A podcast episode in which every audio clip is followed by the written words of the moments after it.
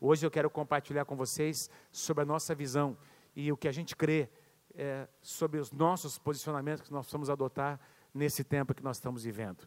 Dias difíceis, dias é, em que o mundo é, se vê abalado pelas notícias e essa propagação de uma, de uma doença que começou lá na China é, algumas semanas atrás, de repente é, isso come, começa a tomar, se propagar para todas as nações e não apenas apresentando pessoas doentes e, e até é, muita gente é, morrendo, é, milhares de pessoas morrendo lá na, na, na, China, na Itália principalmente. Muito, conversei com uma, um pastor amigo lá da Itália e ele estava explicando que essa doença ela pega principalmente pessoas idosas e é por isso que nós cancelamos todos os nossos eventos aqui. Quero reforçar esse esse anúncio os, uh, nós cancelamos nossos eventos do INA, do nosso ministério para idosos, INA Viva Mais, as, nem as células vão acontecer, é, já desde a semana passada, ontem foi cancelado, não é? E até uh, uma segunda comunicação. Quero pedir, se você é, é uma pessoa que está acima, já é 70, 75 anos acima, eu quero pedir por gentileza que você evite vir aqui nas reuniões, permaneça em casa, assista o culto pela internet, você vai ser abençoado da mesma, mesma forma.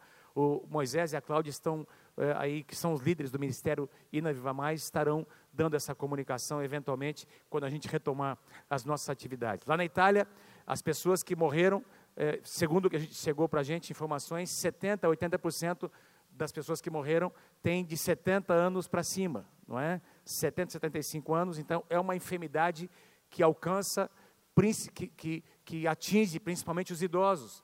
No entanto, é, pessoas comuns e até crianças podem ser pessoas que transmitem, não é? é essa, esse vírus. Então a gente está tomando todos os cuidados que já foram ditos aqui, não é? Aqui na igreja, nós estamos é, assim fazendo uma limpeza com muito mais intensidade, não é? é sendo muito mais intencionais nas, nos nossos procedimentos internos para que você possa ter um conforto e para evitar problemas maiores. Nós tivemos um abalo no sistema financeiro mundial, as bolsas despencando, dólar subindo. Nós tivemos é, os sistemas mundiais, enfim, político, econômico, financeiro, enfim, tudo abalado. E gente, eu quero, o que eu quero falar, mostrar para vocês hoje, conversar com vocês nessa noite, é que às vezes parece que é, é, são coisas que a gente, puxa, a gente às vezes se pega espantado com coisas que a palavra de Deus já disse que iriam acontecer. Então você é um homem de Deus, você é uma mulher de Deus, você conhece a palavra de Deus. E então os nossos posicionamentos, como nós conhecemos o que a palavra de Deus diz, os nossos posicionamentos precisam ser diferentes. Quem pode dizer amém para mim? É claro que há uma grande diferença entre, é, entre a gente tem que ser prudente, a gente tem que ser zeloso, a gente tem que ser cuidadoso, nós precisamos ser preocupados, mas tem uma diferença entre precaução e medo.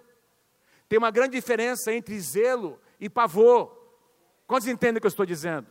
E nós precisamos ser homens e mulheres que espalham a fé e não o pavor no coração das pessoas.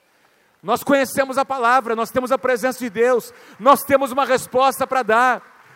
Nós não vamos agir de maneira inconsequente, responsável. Não vamos fazer isso, mas nós queremos ser responsáveis com aquilo que nós conhecemos da palavra de Deus, meus irmãos. Nós somos homens e mulheres de Deus, nós temos os, a marca do sangue de Jesus sobre as nossas vidas. Foi profetizado aqui nessa manhã.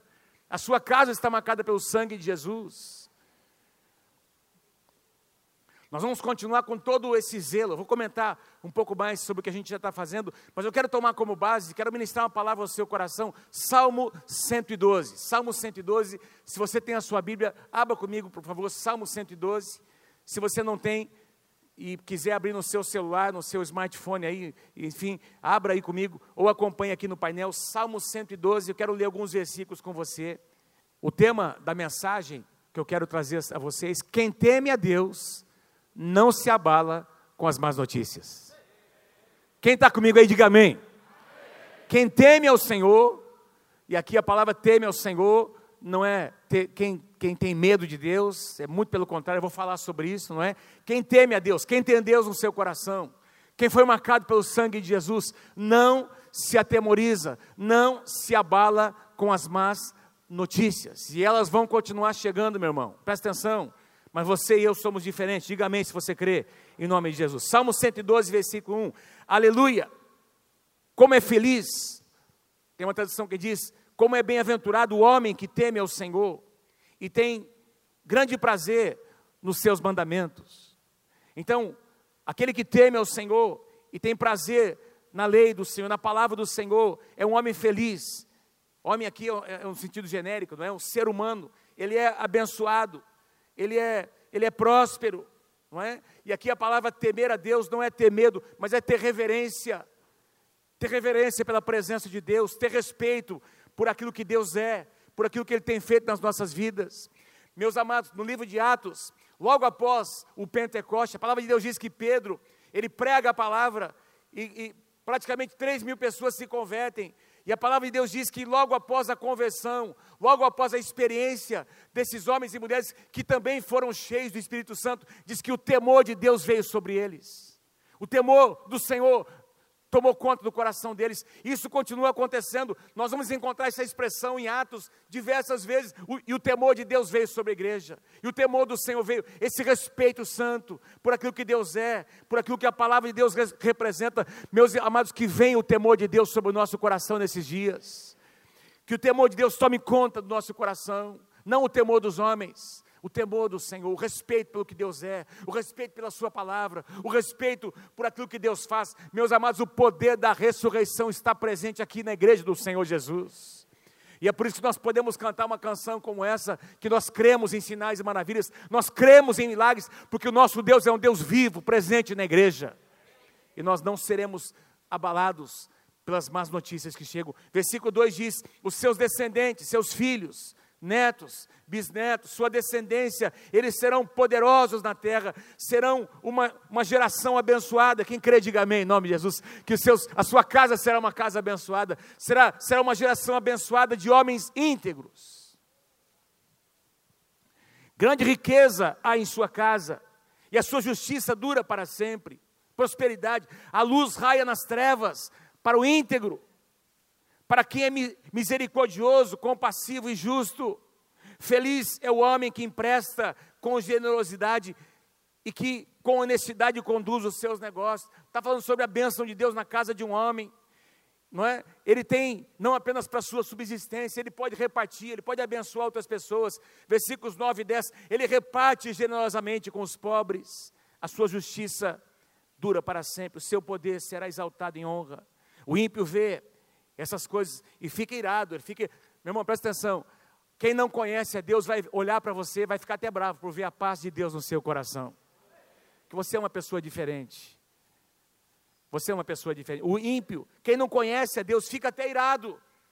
Não é? Range os dentes e definha, defina, é, de, definha. O desejo dos ímpios se frustrará. Então fala sobre a bênção de Deus na casa do justo. Quem crê que essa, essa bênção está sobre a tua casa, diga amém. Levanta a sua mão, diga eu creio em nome de Jesus. Mas os versículos que eu quero ler com você, eu acabei indo para o final, né, lendo os dois últimos versículos, 9 e 10. Eu quero voltar agora aos versículos 6, 7 e 8. Eu quero focar nesses três versículos. Presta atenção. O justo jamais será abalado. O justo jamais será abalado. Para sempre se lembrarão deles. O justo não temerá más notícias. Por quê, meu irmão? Porque o seu coração está firme, confiante no Senhor. O seu coração está seguro e nada temerá. Então, esse salmo fala sobre más notícias que chegam. De certa forma, o que nós estamos ouvindo, aliás, tudo que nós estamos ouvindo, meus irmãos, já foi profetizado na palavra. As más notícias estão chegando é? sobre o que está acontecendo. Mas eu quero mostrar a você que a Bíblia diz que essas coisas foram profetizadas. Por exemplo, Paulo fala em 2 Timóteo, capítulo 3, versículo 1. Presta atenção, 2 Timóteo, capítulo 3, versículo 1. Saiba disso, Paulo diz: nos últimos dias sobrevirão que tempos terríveis, tempos difíceis. E aí ele passa a descrever pelo menos quase 20 características da geração dos últimos dias, não é? As ideologias, o, o desrespeito às autoridades. Agora Jesus vai mais a fundo, meus irmãos. Lucas capítulo 21, versículos 10 e 11. Então lhes disse: Nação se levantará contra nação e reino contra reino. E haverá grandes terremotos, haverá fomes e o que? E pestes em vários lugares. E acontecimentos terríveis e grandes sinais provenientes do céu. Versículo 26. E os homens desmaiarão de terror, ou seja, o medo vai tomar conta do coração das pessoas, vai ser um pavor, assim, insuportável. O medo, o pavor, não é? o terror vai, vai fazer com que os homens desmaiem, apreensivos com o que está sobrevindo ao mundo. Está acontecendo ou não isso, meus irmãos? E os poderes celestes serão abalados. Então, versículo 27, olha que coisa maravilhosa. Então se verá o filho do homem vindo numa nuvem com poder e grande glória. Aleluia. Amém. Sabe, sabe o que, é que significa isso? O que nós estamos vendo, o que nós, o que nós estamos vendo com os nossos olhos, são sinais de que a vinda do Senhor Jesus é iminente. Que nós estamos próximos à segunda vinda do Senhor. E aí ele, Jesus, o próprio Jesus conclui dizendo, versículo 28, quando começarem a acontecer essas coisas, Faço uma pergunta a você: já começou a acontecer? Fomes, terremotos, pestes. E se você ler o capítulo 24 de Mateus, você vai encontrar muitas outras coisas. A riqueza aumentando nas mãos, nas mãos de algumas pessoas, a pobreza se espalhando pela humanidade e a riqueza sendo concentrada, de enganos, falsos profetas se levantando, é? o ocultismo se multiplicando. Tem vários sinais, e entre eles entre eles o terror, o medo, não é? Pestes em, em vários lugares. E aí, olha o que Jesus diz, versículo 28, quando começarem a acontecer essas coisas, ele diz como é que nós devemos reagir: levantem-se e ergam a sua cabeça, porque estará próxima a redenção de vocês. Levantem-se, aleluia, amém. Então, Jesus mostra qual é, a, qual é a reação de um cristão. A reação de um cristão não é ser irresponsável, não é agir, meus irmãos, não é sem medir o perigo. Claro, nós precisamos ser muito, muito cuidadosos. Mas a nossa atitude, não, o, que nós, o que nós fizemos não é, nós não podemos fazer movido por medo, por pavor, porque nós temos a palavra de Deus. Nós agimos com prudência, nós agimos com sabedoria, mas acima de tudo o que nós fazemos, nós fazemos por fé, com a nossa fronte levantada, olhando as pessoas nos olhos, animando as pessoas a confiarem no Senhor, porque o Senhor é a nossa confiança. A nossa confiança não está nesse mundo, nem em remédios. Daqui a pouco pode ter alguma situação. Eu me lembro, há muitos, algumas décadas atrás, quando a, a, o negócio da AIDS começou a acontecer, se espalhar. É? Alguns nem tinham nascido nessa época.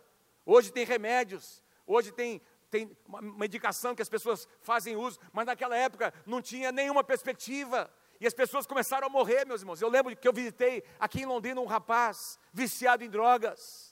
Essa família me chamou ali, no, no, ali na, na, naquele bairro ali, em cima do colégio londrinense, ali no, no Quebec, não é? Eu fui convidado, fui chamado por uma senhora para ir lá visitar. Ela já tinha perdido um filho, dois filhos envolvidos em drogas. O primeiro já tinha morrido por causa da AIDS. Eu chego na casa, o menino, pensa no menino assim esquelético, morrendo, meus irmãos. Eu, eu falei de Jesus para esse rapaz, ele aceitou Jesus naquele lugar. Dois dias depois, a família me chamou para ir lá no, no, no, hospital universitário, e eu orei com ele mais uma vez. Ele, ele falou, de, ele, ele confessou Jesus como seu Senhor e Salvador mais uma vez.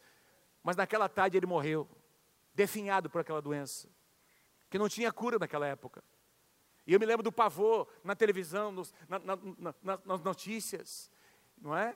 E pode ser que nós eventualmente enfrentemos situações em que não haja remédio. Hoje mudou a situação, não é? Porque uh, o homem é sábio, os, os, pesquisadores estão aí, estão criando remédios e possibilidades, mas eventualmente nem isso vai acontecer. Mas a nossa esperança não está no remédio. A nossa esperança não está na, na pesquisa de alguém. Nós conhecemos Jesus, nós somos homens e mulheres debaixo da unção profética. Nós sabemos que essas coisas foram profetizadas. E nós precisamos nos preparar para elas. Quem pode dizer amém em nome do Senhor Jesus? Temos ter uma, precisamos ter uma postura proativa, positiva. A nossa linguagem tem que ser uma linguagem que abençoa as pessoas, que leva as pessoas a uma experiência com Deus, não uma linguagem de pavor, de medo, de disseminação de más notícias. Aleluia. Prudência e precaução são necessárias, mas nós não podemos ser dominados pelo medo. Olha que o apóstolo João diz em 1 João capítulo 4, versículo 18: No amor não existe medo. E você sabe que João diz, ali no mesmo contexto, ele define o que é o amor. Ele diz: Deus é amor. Então, quando você lê amor aqui, o apóstolo João ministrando sobre o amor, ele está falando sobre Deus. Em Deus não existe medo. Se você tem Deus no seu coração, se você foi alcançado pelo amor de Deus, você não tem medo, você não tem pavor no seu coração. Antes, o perfeito amor lança fora o medo. Ora, o medo produz o que, irmãos? Produz tormento. Essa palavra aqui, medo, essas duas palavrinhas, olha o significado. A palavra medo aqui é a palavra grego, grega phobos, de onde vem a palavra fobia, que significa aquele, aquele medo que é espalhado de maneira, de maneira desregrada, não é? Que produz a, a, tormento no coração das pessoas. Aliás, a palavra tormento, tormento significa total ausência de paz, significa punição e sofrimento. Você já percebeu como as pessoas sofrem antes da hora? Como quem é dominado pelo medo, sofre antes da hora. Começa a imaginar mil coisas. Aquele sentimento toma conta do coração e começa a se tornar uma fortaleza que domina os sentimentos, domina as palavras, domina as atitudes. É ou não é verdade, irmãos? Aí o camarada vai lá, faz um exame, faz um exame normal de sangue, não é? Ou exame de urina, fezes, e ele vai lá pegar o resultado do exame.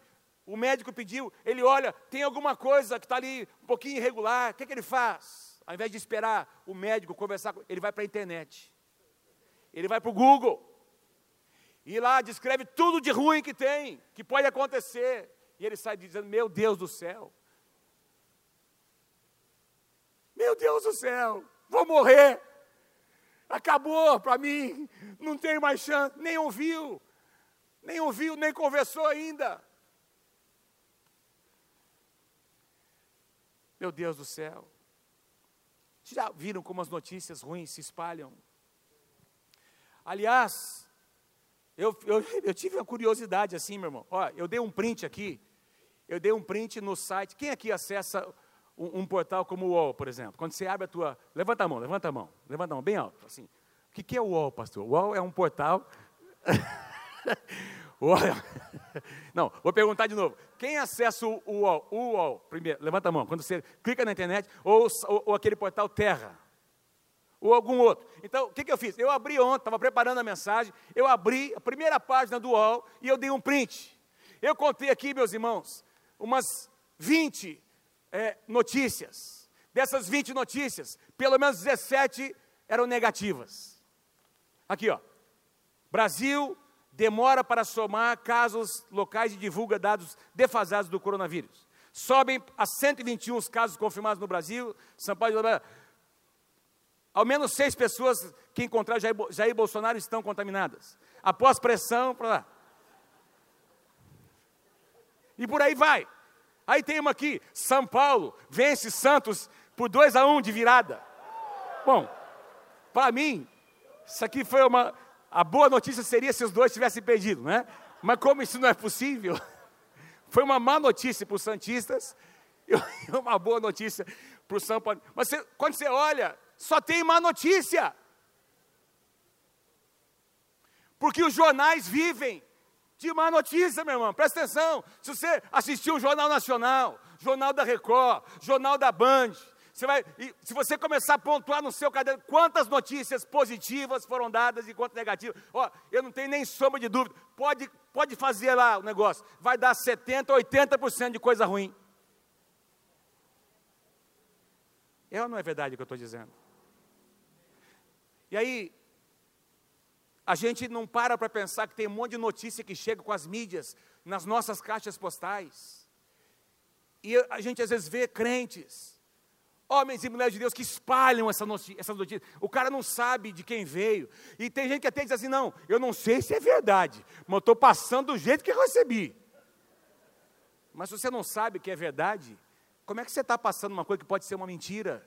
Sendo um homem e uma mulher de Deus que conhece o que é a palavra de Deus e conhecereis a verdade, e a verdade vos libertará. Se você não sabe a procedência, não passa, não passa para frente. Eu coloquei aqui, põe para mim, por favor, algumas características de fake news. Fiz uma, uma pesquisa rápida. Não é? Como que você vai, como que você vai se, se cuidar para não passar para frente uma notícia que não tem fundamento, baseada em mentira, ou numa meia-verdade, ou numa verdade aumentada? Tudo isso é mentira. Meia-verdade é mentira, uma verdade aumentada é mentira. Quem está comigo, diga amém. Uma verdade contada pela metade também é mentira. Então, assim, leia a notícia inteira. Então, desconfie se houver opiniões de um monte de gente que não, não cita a fonte. E se você encontrar, por exemplo, títulos sensacionalistas, sem indicar a fonte, quem é que escreveu, qual que é o jornalista, qual que é o pesquisador, qual que é o médico, ninguém sabe quem é. Ah, alguém colocou, ouviu falar num congresso, alguém diz, ó, oh, estou passando. Espera um pouquinho, presta atenção. Segundo lugar, preste atenção nos erros apresentados. Tem erro de português, tem erro de ortografia, Presta atenção, um cara que, uma pessoa que escreve bem, um jornalista, ele não vai escrever coisa errada. Normalmente. Às vezes escapa, né? Oi? Ele pode escrever mentira, mas dificilmente vai ter muitos erros de português. Quando você começa a ver erros de acentuação de português, esse é um grande indício que é uma, é uma farsa. Número 3, cheque a fonte, cheque a autoria. Pergunte à pessoa que encaminhou você: de quem você recebeu? Quem é que falou isso aqui para você? Amém, gente? Sites que não identificam seus autores e não possuem informações de contato são suspeitos. Número 4, pesquise em outros lugares. Se a notícia, se tem uma notícia tão, tão trágica, tão assim, meu Deus do céu, como é que só aquela fonte está dizendo? Outro dia eu estava com a Mônica e eu recebi na hora a gente estava acabando o jornal e eu recebi na hora, na minha caixa ali, uma notícia, mas nem me lembro o que, que era. Era um negócio assim, meu Deus do céu. E a gente conversou, puxa, puxa, acabou o jornal aqui, o jornal hoje, não foi falado nada. Essa notícia, você acha que se fosse uma notícia verdadeira, não estaria sendo dita agora, nesse jornal? E de fato não era. Evite sites e programas sensacionalistas que vivem de espalhar isso, as más notícias. Se você não tiver certeza, fala assim para o teu irmão: não espalhe más notícias, não espalhe. Se você não tem certeza, não passa para frente. Quem está comigo aí, diga amém, em nome de Jesus. Quem pode dar um aplauso ao Senhor Jesus nessa manhã? Aleluia. São medidas de prudência. Você é chamado por Deus para espalhar a paz. Você é chamado por Deus para espalhar a verdade, para falar com prudência. E mesmo ao compartilhar uma situação trágica e difícil, você, nas suas palavras, tem a fé tem que ser ministrada ao coração das pessoas. Isso é um, é um, é um desafio para nós. Compartilhar alguma coisa difícil e levantando o ânimo das pessoas, levantando a fé das pessoas, é um desafio para todos nós. Olha o que Paulo diz em 2 Timóteo, capítulo 1, versículo 7. Olha que lindo, porque Deus não nos tem dado espírito de covardia ou de medo. Deus não nos tem dado espírito de covardia, mas de poder, de amor e de moderação, equilíbrio. Porque, meus irmãos, presta atenção: o medo, a covardia é um espírito. E esse espírito, o diabo, ele, ele sempre volta é na mesma, ele, ele age do mesmo jeito. O, o medo sempre foi uma arma que Satanás usou para derrotar as pessoas e para afastar as pessoas de Deus. A primeira menção da palavra medo está lá no Éden. Logo depois do pecado, quando Deus tenta se aproximar de Adão e Eva. Adão, onde é que você está? O que é que Adão diz? oh, Senhor, eu, eu, eu percebi que eu estava nu. E como eu vi que o Senhor estava chegando, eu tive medo. Então eu me escondi. Então, por causa do medo, eu me afastei da tua presença. Por causa do medo, eu pedi a fé. Por causa do medo, eu agi com covardia. Por causa do medo, eu me esco... Vocês percebem, irmãos? Quando o medo domina o coração de uma pessoa, esse medo vai levar essa pessoa a se afastar de Deus. E nós não podemos ser pessoas movidas pelo medo. Sim, nós estamos inseridos no mundo e nós vamos passar, nós enfrentaremos tribulações e nós precisamos fazer tudo o que está ao, no, a, a, ao, nosso alcance, tudo que é responsabilidade nossa, nós faremos, mas faremos, faremos em fé, olhando para o Senhor, que é o autor e consumador da nossa fé. Nós espalharemos a paz para as pessoas ao nosso redor, nós abençoaremos as pessoas que estão debaixo da nossa cobertura, para que elas continuem confiando em Deus. Eu quero concluir com três posicionamentos aqui, muito simples, que nós, como igreja, estaremos adotando. Em primeiro lugar, nós agiremos com prudência, nós agiremos com inteligência, nós agiremos com sabedoria, nós seremos prudentes em todas as nossas ações, nós não seremos irresponsáveis. Provérbios capítulo 8, versículo 5. Vocês inexperientes, adquiram a prudência, e vocês tolos, tenham bom senso. É uma advertência que nós encontramos no livro de Provérbios. Tem crente que é tolo? Tem. Tem crente que é que não tem bom senso? Tem. Nós não queremos ser assim. Vamos ser cuidadosos. Não vamos agir com tolices com irresponsabilidades. Então, se a gente dá aqui uma determinação, olha, não vamos ter as nossas celebrações com os idosos, então nós não vamos ter para preservar a vida deles. Vocês estão vendo que o pastor Samuel e o pastor Alisa não estão aqui hoje, por quê? Porque eu disse para o meu pai, vocês não vão na igreja domingo.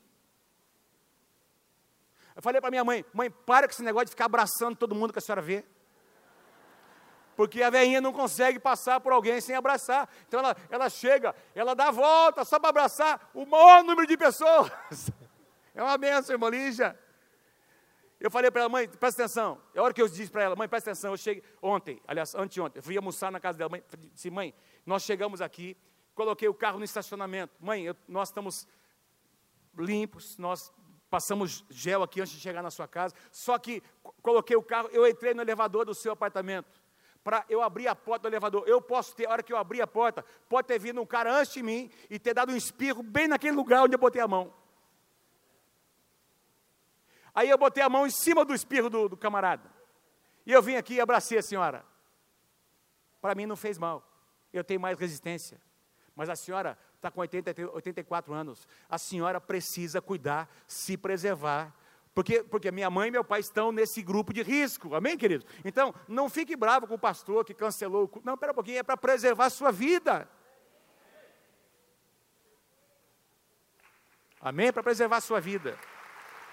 Então a gente vai agir com prudência, sim. Então, nós vamos. Então, carregue. Mônica, mostra aí o negocinho de gel que você tem aí, por favor, de, de negócio de. Pastor, mas não estou encontrando mais na farmácia. Joga aqui para mim, por favor. Mim. Joga. Ei.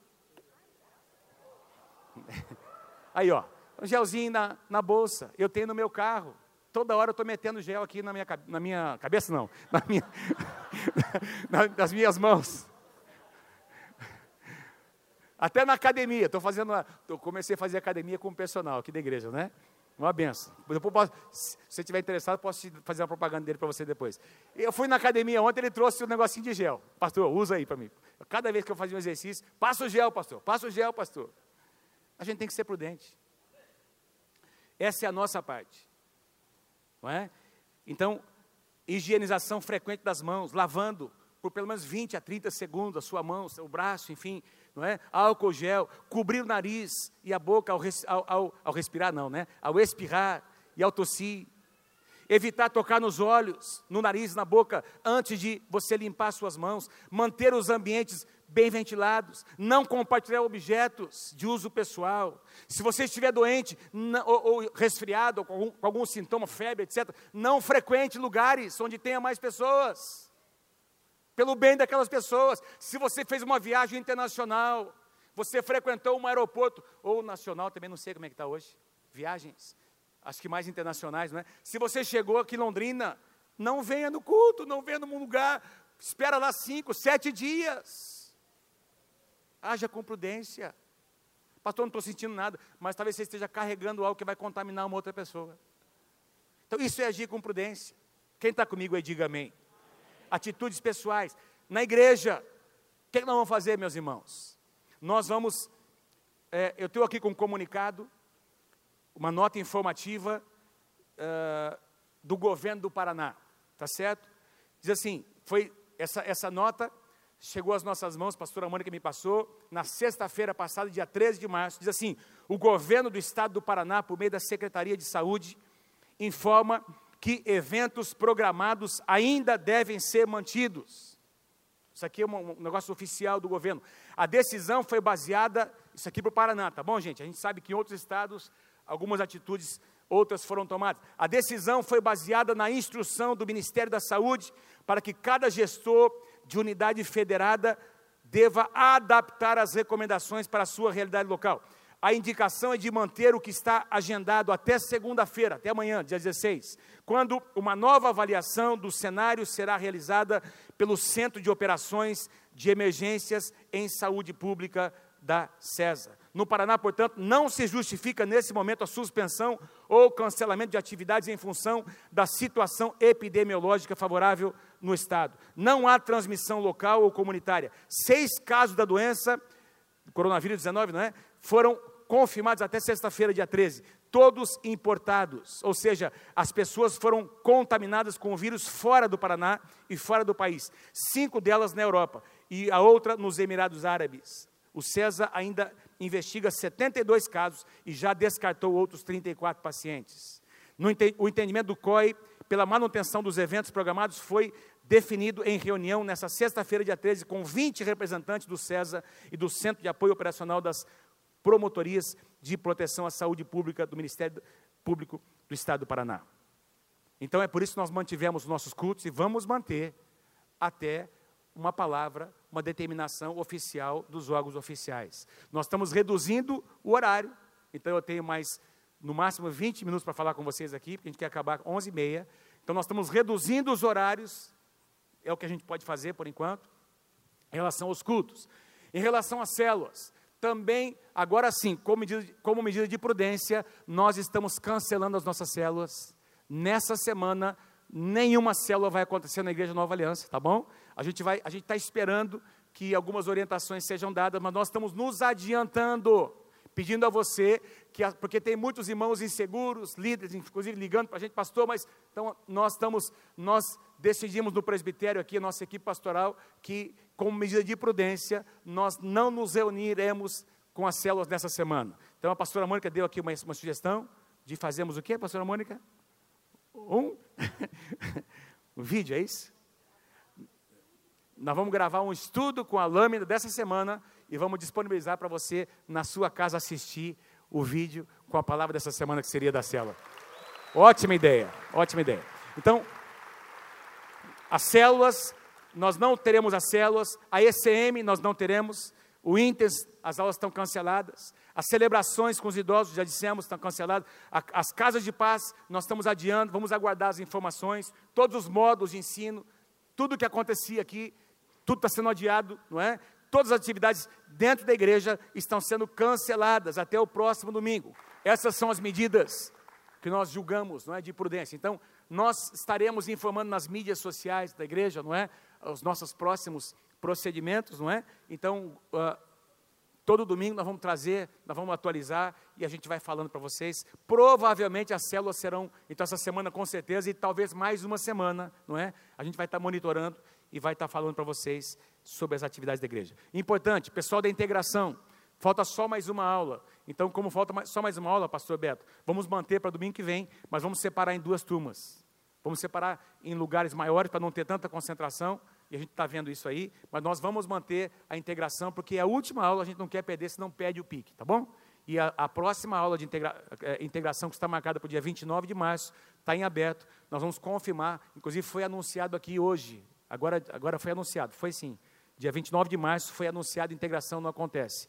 Então nós vamos confirmar se, vai, se a gente vai ter ou não é, se vamos manter essa data. Beleza? Então, o nosso primeiro posicionamento qual é, irmãos? Nós agiremos com prudência. A igreja está fazendo a parte dela, faça você a sua parte. Número dois, o segundo posicionamento nosso, nós confiaremos na palavra de Deus. Nós confiaremos no Senhor. Quem está comigo, diga amém. Nós vamos confiar em Deus. Salmo 91, versículos 9 e 10. Você pode ler comigo bem forte, Salmo 91, vamos lá? Pois.